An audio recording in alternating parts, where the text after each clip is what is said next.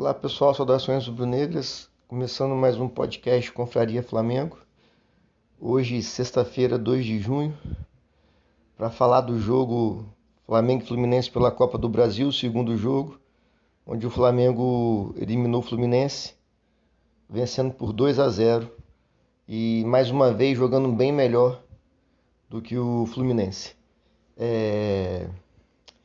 Vou começar falando, o Sampaoli entrou em campo com três zagueiros, o que na minha opinião deixa o Flamengo mais fraco no meio de campo. Né? Quando entra com três zagueiros, eu percebo que o Flamengo fica faltando gente no meio de campo. É... Mas o Flamengo, mais uma vez, começou tirando o espaço do Fluminense para sair tocando com tranquilidade, que é uma característica do Fluminense. Então o Flamengo tirou isso mais uma vez, assim como foi no primeiro jogo. Só que no primeiro jogo o Flamengo entrou com dois zagueiros e o Everton Ribeiro é, de titular. Dessa vez entrou com o Davi Luiz e o Everton Ribeiro no banco, até mesmo porque o Everton Ribeiro vinha de contusão. É, mas no primeiro tempo o Flamengo não deixou o Fluminense jogar, marcando em cima, sufocando o adversário, não dando espaço para o Fluminense construir jogadas ofensivas. E sempre que o Flamengo tinha a bola, é, procurava finalizar rápido, né? Não era isso aí eu gostei. Não foi foi um time muito mais rápido, muito mais objetivo que nos últimos jogos, onde fica com a bola, fica só cercando, cercando, né? A gente fala que era arame liso. É, dessa vez o Flamengo, quando tinha bola, procurava terminar logo a jogada, finalizar logo. Eu acho que isso aí é uma característica boa do nosso time contra alguns adversários que a gente tem características, né? Talvez o time não entrou com nenhum ponta veloz, até porque não tem no elenco jogadores em condições de atuar ali, né? Para mim, o único que tem é o Bruno Henrique, mas ainda está totalmente fora de forma, está voltando. Mas mesmo assim, tinha jogadores é, rápidos, né? E o Arrascaeta jogando é outra qualidade para o time. Ajuda muito o Gerson, eu percebi isso também. Que quando o Arrascaeta não joga, o Gerson fica sobrecarregado para fazer essa armação de jogada, né? E não é muita característica do Gerson. O Gerson é um jogador mais vertical. O Arrascaeta já é um jogador que consegue cadenciar mais o jogo quando é para cadenciar, acelerar quando é para acelerar, dar um ritmo, um dinamismo melhor. É... Então eu percebi isso do primeiro tempo, né? O Flamengo três zagueiros e senti um pouco de dificuldade do Flamengo, sim, jogando com três zagueiros, de quando recuperava a bola, faltava alguém mais próximo ali dos zagueiros para sair jogando. Algumas vezes eram os lançamentos mais longos.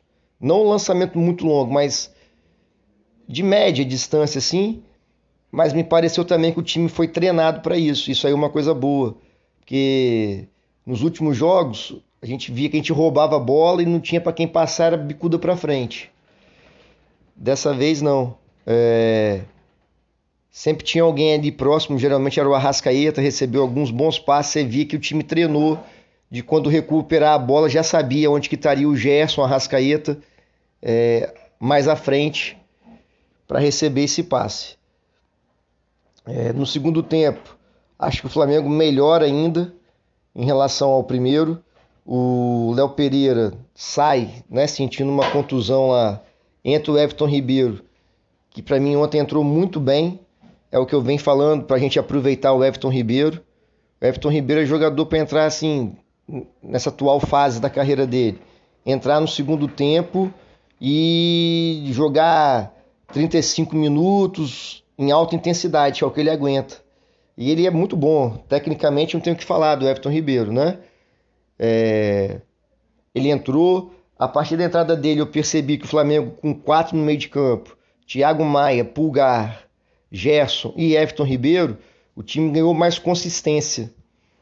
O time, até para marcar, eu acho que marcou melhor, botando mais gente no meio de campo ali, fechou mais os espaços.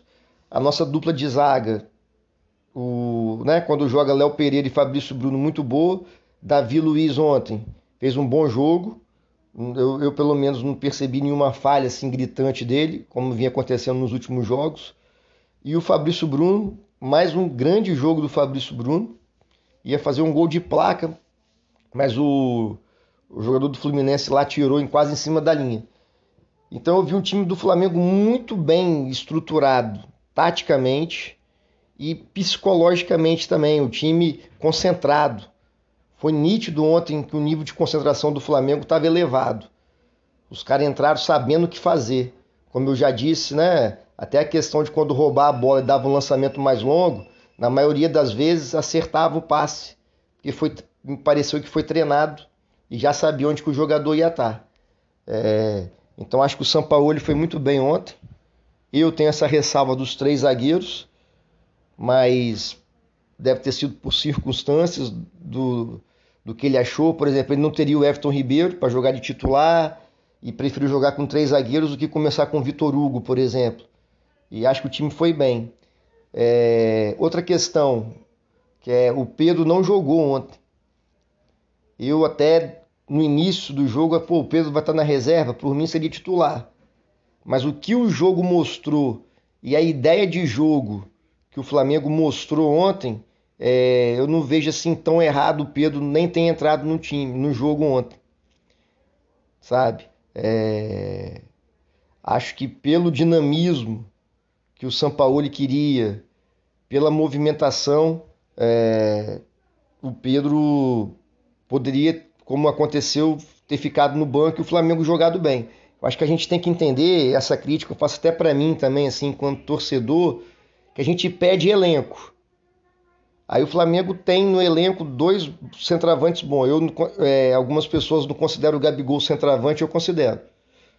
Acho que o, Gabigol é centravante, sim, com características diferentes da do Pedro. E acredito que os dois jogando junto ainda tem futuro, assim. Eu não, eu não sou daquela linha que pensa que joga um ou outro, não. Só que a gente tem que entender, inclusive eu faço assim essa crítica a mim mesmo, de que tem jogo que não vai dar para o Pedro jogar. E vai ter jogo, talvez, que não é jogo para o Gabigol, é jogo para o Pedro. Talvez contra uma defesa mais fechada, um time que vai jogar fechadinho contra o Flamengo, talvez seja melhor o Pedro começar de titular que o Pedro é mais matador, mais finalizador. Tem um repertório de finalização maior que o do Gabigol. Faz gol de cabeça, faz gol de oportunismo, faz gol chutando de fora da área. Então acho que a gente tem que entender isso e que não é demérito para nenhum jogador ficar uma partida no banco por opção tática do treinador. O Pedro não ficou no banco ontem por questão técnica.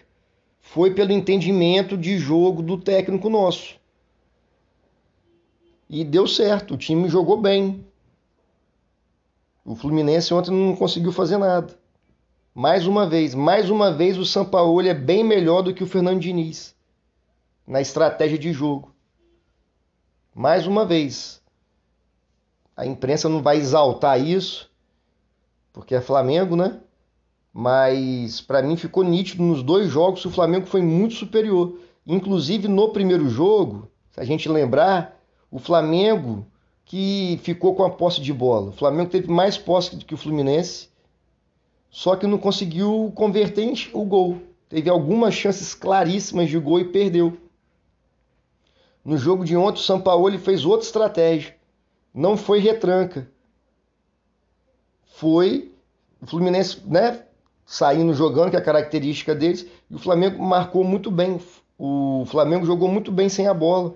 Muito bacana eu achei isso. Que com a bola o Flamengo, querendo ou não, joga bem naturalmente. Estava tendo dificuldade de fazer gols nos últimos jogos, mas a gente sabe que naturalmente o Flamengo consegue pela qualidade dos jogadores do meio para frente. Só que ontem eu gostei muito do Flamengo sem a bola. E não foi um time covarde na retranca, todo dentro da área, pelo contrário quando o Flamengo tinha a bola era mais objetivo. O Fluminense ficou com a bola, mas era um. É, lá na intermediária. A gente não passou nenhum momento de sufoco, não. Claro que o Fluminense teve chance de gol, como todo adversário que jogar contra a gente vai ter chance de gol, mas não foi nada assim, bola na trave, o nosso goleiro fazendo grandes defesas. Não. O Flamengo teve muito mais chances de fazer o segundo, assim como fez, de fazer mais gols do que o Fluminense. Se a gente for lembrar, o Flamengo finalizou mais do que o Fluminense. E o Flamengo teve mais grandes chances de, de fazer gol do que o Fluminense. Então eu, eu achei muito bacana, analisando com mais calma hoje, estava pensando isso. No primeiro jogo, o Flamengo teve mais posse de bola e jogou muito melhor do que o Fluminense. E no segundo jogo, o Flamengo teve menos posse de bola e jogou de novo muito melhor do que o Fluminense. Acho que o São Paulo entendeu algum, algumas, alguns pontos também, de que o Vidal não dá para entrar mais. Entrou o Vitor Hugo quando precisou mexer no meio ali de novo. E que é urgente como o Flamengo está contratando lá o ponta direita lá, que está vindo dos Estados Unidos. O Flamengo não tem jogador é, com condições técnicas de jogar hoje pela ponta. O Cebolinha é extremamente burro. Não vou nem ficar repetindo que eu sempre falo dele. É, não tem condições. Ontem, se o Flamengo tem o Bruno Henrique na, em boas condições físicas e técnicas, para ele entrar no segundo tempo ali para explorar o espaço que o Fluminense deixou, o Flamengo ia ter feito 3, 4 gols. Só que não tinha, tinha um Cebolinha. Aí o nível técnico de inteligência vai lá embaixo. Mexeu bem também quando ele coloca um jogador para dar para usar a velocidade no contra-ataque. Só que infelizmente o jogador era o Cebolinha, não tinha outro para botar. Poderia ter botado o Matheus Gonçalves, mas ele não vai botar. Isso aí eu já estou meio aqui conformado de que o Matheus Gonçalves vai ter pouco espaço. Tomara que ele entre em alguns jogos aí se destaque para ficar até à frente do Cebolinha quando for para entrar. É... Individualmente, para mim foi o melhor jogo do Thiago Maia na temporada. Jogou muito. No final do jogo ele até tem o no perfil oficial do Flamengo do Twitter e do Instagram, tem até ele emocionado assim. Ele jogou muito bem, correu, se dedicou, estava concentrado no jogo, muito concentrado, sabendo o que tinha que fazer. O Pulgar jogou muito bem. Acho que todos os jogadores jogaram bem ontem. Não tem nenhum que assim destoou. O lateral direito nosso fez para mim uma excelente partida defensivamente, muito bem nas coberturas nas inversões de bola do Fluminense. Ele ganhou todas, botando para escanteio, tirando a bola, fez o feijão com arroz muito bom. Quando chegou na linha de fundo, melhorou, a tomada de decisão dele melhorou. O segundo gol do Flamengo, ele dá um passe muito bacana pro Cebolinha. O Cebolinha, graças a Deus, erra o chute e o Gabigol, oportunista, centroavante, Gabigol, dentro da área, fez o gol. Ontem também uma coisa que eu gostei é que o Gabigol jogou muito mais próximo à área do que recuando lá no meio de campo, recuando lá no meio de campo, que eu sempre venho criticando. Mas ontem não, ontem ele jogou na posição dele, abrindo espaço na defesa para ele finalizar ou para outro. Foi, foi bem, tá melhorando isso aí. Acho que o São Paulo deve ter conversado com ele. A Rascaeta, porra, não tem nem o que falar do cara. Todo mundo, Arrascaeta é craque, gênio. O Gerson, como eu já disse, eu percebo que quando o Arrascaeta joga, facilita a vida do Gerson. Tem alguém ali para ele tabelar, para ele né, trocar um passe, ele não fica sobrecarregado para criar o jogo. O Gerson é o jogador mais pegar a bola e verticalizar. Então acho que o Flamengo jogou muito bem, muito bem mesmo. É... A ideia do Sampaoli foi bacana, a estratégia de jogo, achei que foi boa. É... Como eu já disse também, o Pedro não jogou, mas não é o fim do mundo. A gente tem que entender isso. O jogador também. Tanto é que lá no vestiário o Pedro tirou foto rindo, brincando. Com certeza deve ter ficado chateado. Todo jogador do nível do Pedro que não entra no jogo, o cara fica, pô, queria ter entrado. Porque no dia que o Pedro ficar conformado que não entrou, aí tá errado mas muito provavelmente, na minha opinião, contra o Vasco, vai ser titular. Que, por exemplo, o Vasco não vai atacar o Flamengo.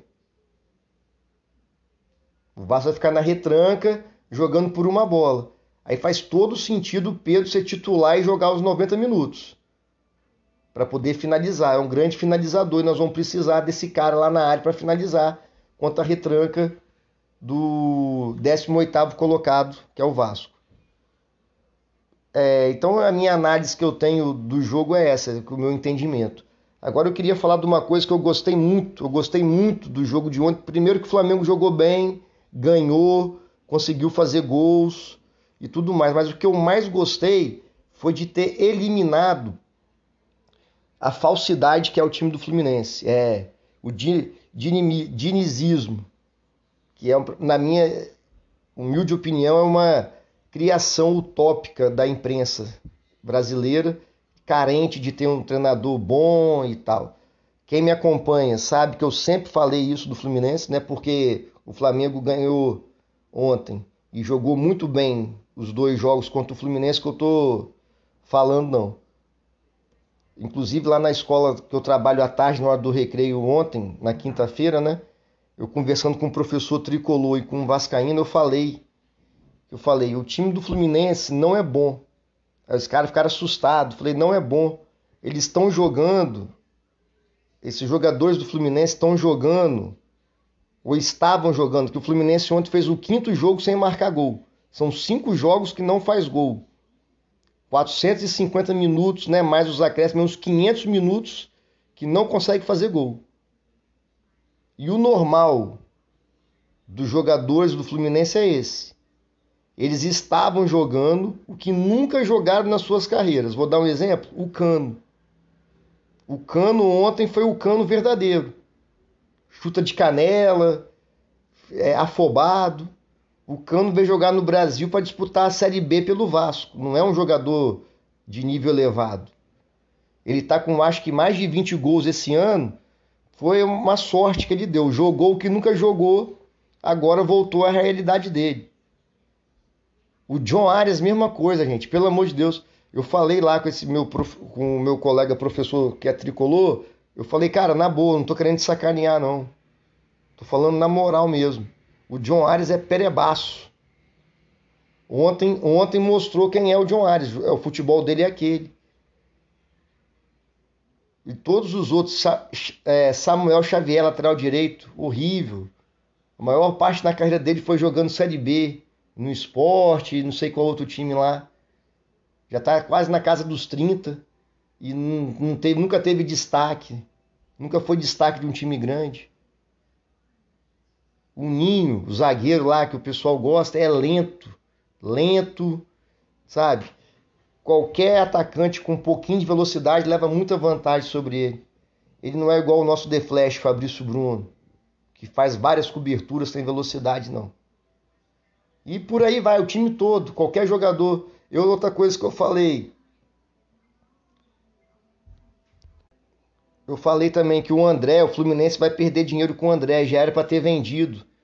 É igual a questão de bolsa de valores, não tem? Tem que vender na alta que o André é um jogador comum, jogou bem no final do Brasileirão do ano passado, acho que foi o destaque, não sei, ganhou o prêmio individual do Brasileirão do ano passado. Aí veio proposta, o Fluminense segurou, achando que é um Paquetá, achando que é um Vinícius Júnior, não é. Tá longe. Então o Fluminense está perdendo dinheiro de não ter vendido o André, jogador.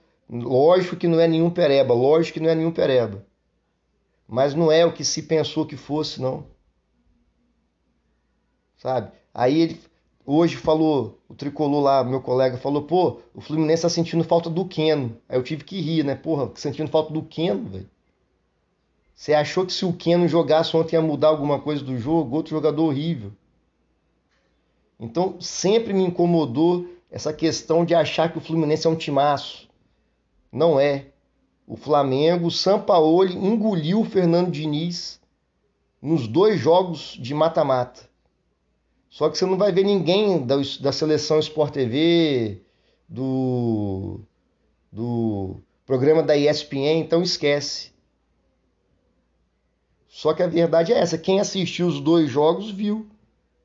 O Sampaoli, no primeiro jogo, foi muito melhor do que o Fluminense tendo mais bola, mais posse de bola, e ontem foi muito melhor do que o Fluminense tendo menos posse de bola. Nos dois jogos o Flamengo finalizou muito mais, teve mais chances reais de fazer gol. Outra coisa que eu vinha falando, o Fernando Diniz, o dinizismo acaba. Chega um momento que não rende mais. Foi assim no São Paulo, cavalo paraguaio. O Fernando Diniz é cavalo paraguaio.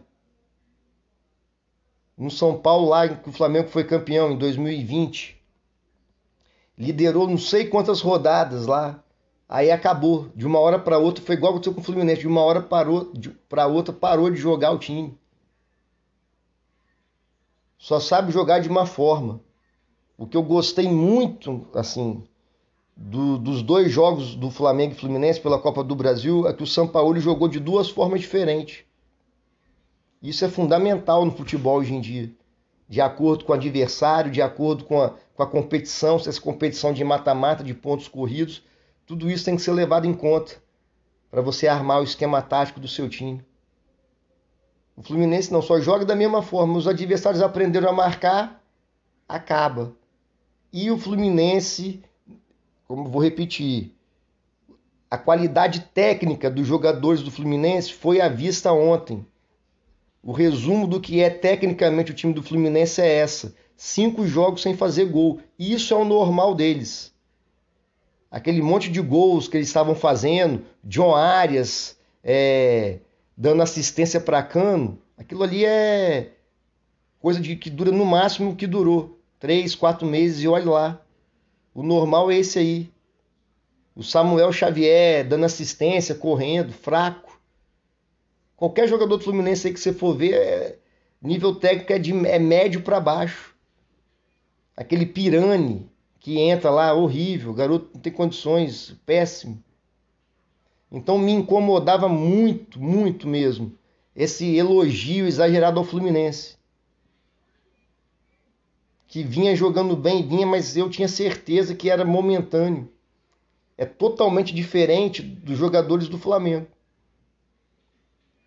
O Flamengo vinha jogando mal tecnicamente, taticamente, mas o elenco é, sabe que vai dar resultado. É Arrascaeta, Gerson, Gabigol, Pedro. O próprio Thiago Maia que jogou bem ontem. Fabrício Bruno jogando muito. Léo Pereira, Ayrton Lucas. Olha a diferença de, de qualidade técnica. É que o Flamengo, mais uma vez, está, né? Que o pessoal está falando muito, eu acho legal essa frase tá trocando pneu com o carro andando. O Flamengo tá se ajeitando no meio da temporada. Só que o pessoal que eu, dos, dos programas que eu estava assistindo e tal, assim, nossa, o Fernando Diniz foi campeão carioca, foi campeão, é verdade, ninguém tira isso dele. Mas parecia que tinha vencido uma Copa do Mundo. Patético. O Flamengo ontem, o Campeonato Carioca, não dá um real de premiação. O Flamengo ontem botou no bolso 4 milhões e 300 mil e o Fluminense não ganhou nada.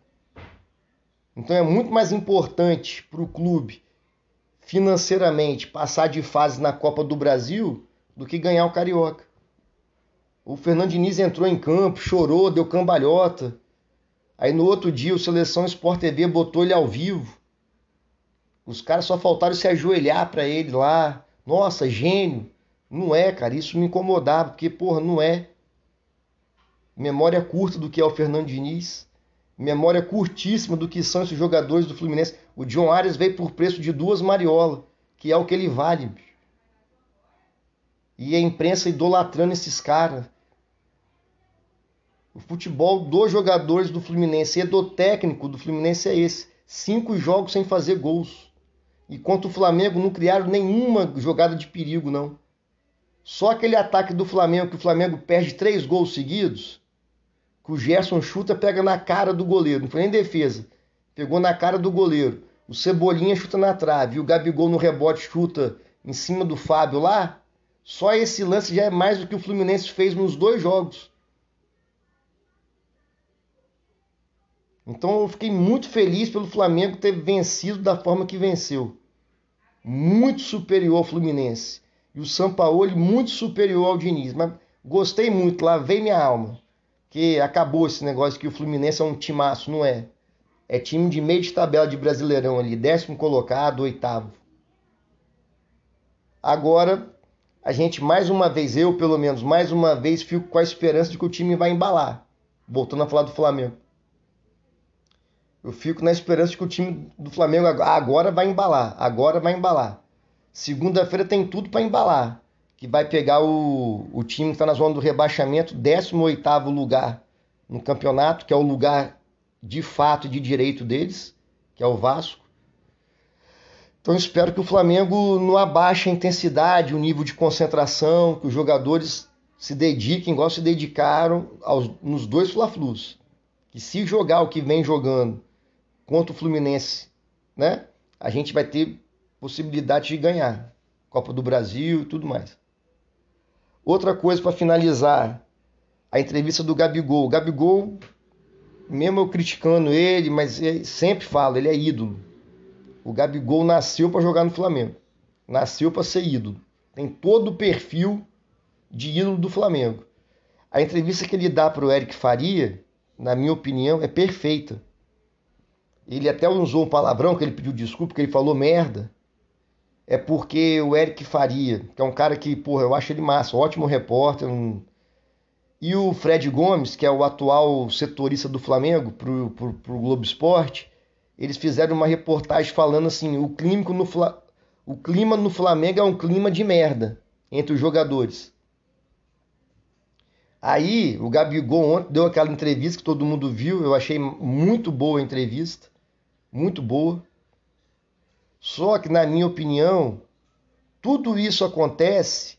O Gabigol tem que dar aquela entrevista depois do jogo, porque o vereador, que é dublê de diretor de futebol, não, não dá a cara a tapa. É um covarde que se esconde. Vou dar um exemplo. O Flamengo Todo dia, todo dia tem notícia sobre o Flamengo. Da, da semana passada foi justamente sobre isso. O clima entre os jogadores, os jogadores reclamando do Sampaoli, que dá muito treino, que eles não têm folga. Só se falou disso na última semana. Ontem o Gabigol botou uma pedra final sobre isso. Falou que o clima dos jogadores é normal, falou que a imprensa que fica inventando um monte de coisa Falou que o Flamengo não é Big Brother para ficar 24 horas com. Entrevista perfeita. Só que quem tem que fazer esse papel é o diretor do Flamengo de futebol. O pseudo diretor lá, o dublê de diretor. O vereador que não foi no jogo do Flamengo, no último jogo, porque estava num casamento. O Flamengo jogou, o Flamengo sem embalar, em crise, sim, o time todo perdido, treinador novo, ele estava no casamento do secretário de esportes do Rio de Janeiro, que é deputado federal também. Ele não estava no Maracanã. Quando a diretoria do Flamengo fica calada, não dá entrevista, gera chance de gerar um monte de boato. É sempre assim que funciona os repórteres, vários repórteres, influencers, né, youtubers, vão e falam, fazem a matéria. Ah, o Gabigol não fala com o Davi Luiz. Aí vai gerando, como a diretoria não se pronuncia, como a diretoria é omissa, gera assim boato, aí vai, vai virando aquela bola de neve, vai aumentando. Ah, o Gabigol e o Davi Luiz não se falam, o elenco tá rachado eles, o Sampaoli não é bem visto mais pelo grupo de jogadores porque não dá folga. Eles chegaram do jogo contra o Racing e foram direto para o CT. Aí vai gerando especulação. O Flamengo gera clique, gera engajamento. Todo mundo que é repórter, que é jornalista, que é youtuber, eles querem engajamento, querem ser notados, visualizados. Para isso, o Flamengo é ótimo. Então o que, que o Marcos Braz deveria fazer, na minha opinião? Toda sexta-feira ou toda segunda-feira, entrevista coletiva no Ninho do Urubu. Três horas da tarde. Toda sexta-feira, o Marcos Braz vai dar entrevista coletiva às três horas da tarde. É função do emprego dele. faz parte do cargo dele. O Flamengo tem 45 milhões de torcedores. É maior do que muito país por aí. Então, se o Marcos Braz vem a público e fala, acabou. O Marcos Braz chega e fala: o elenco não está rachado.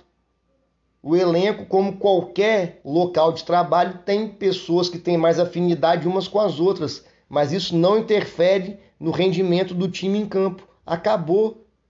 Não ia ter falatório de repórter.